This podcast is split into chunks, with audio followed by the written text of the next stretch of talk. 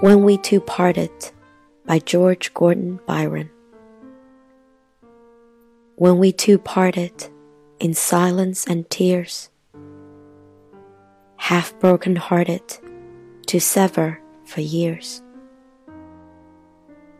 Pale grew thy cheek and cold, colder thy kiss. Truly that hour foretold sorrow to this.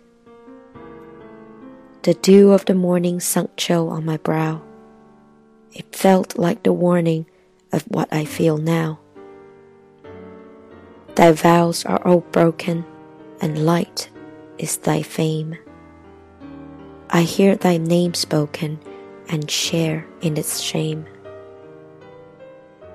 They name thee before me, a knell to my ear.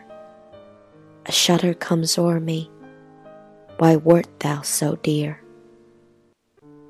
They know not I knew thee, who knew thee too well.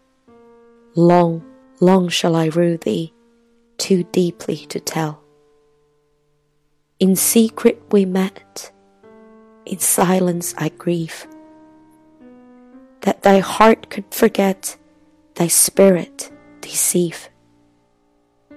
If I should meet thee, after long years? How should I greet thee with silence and tears?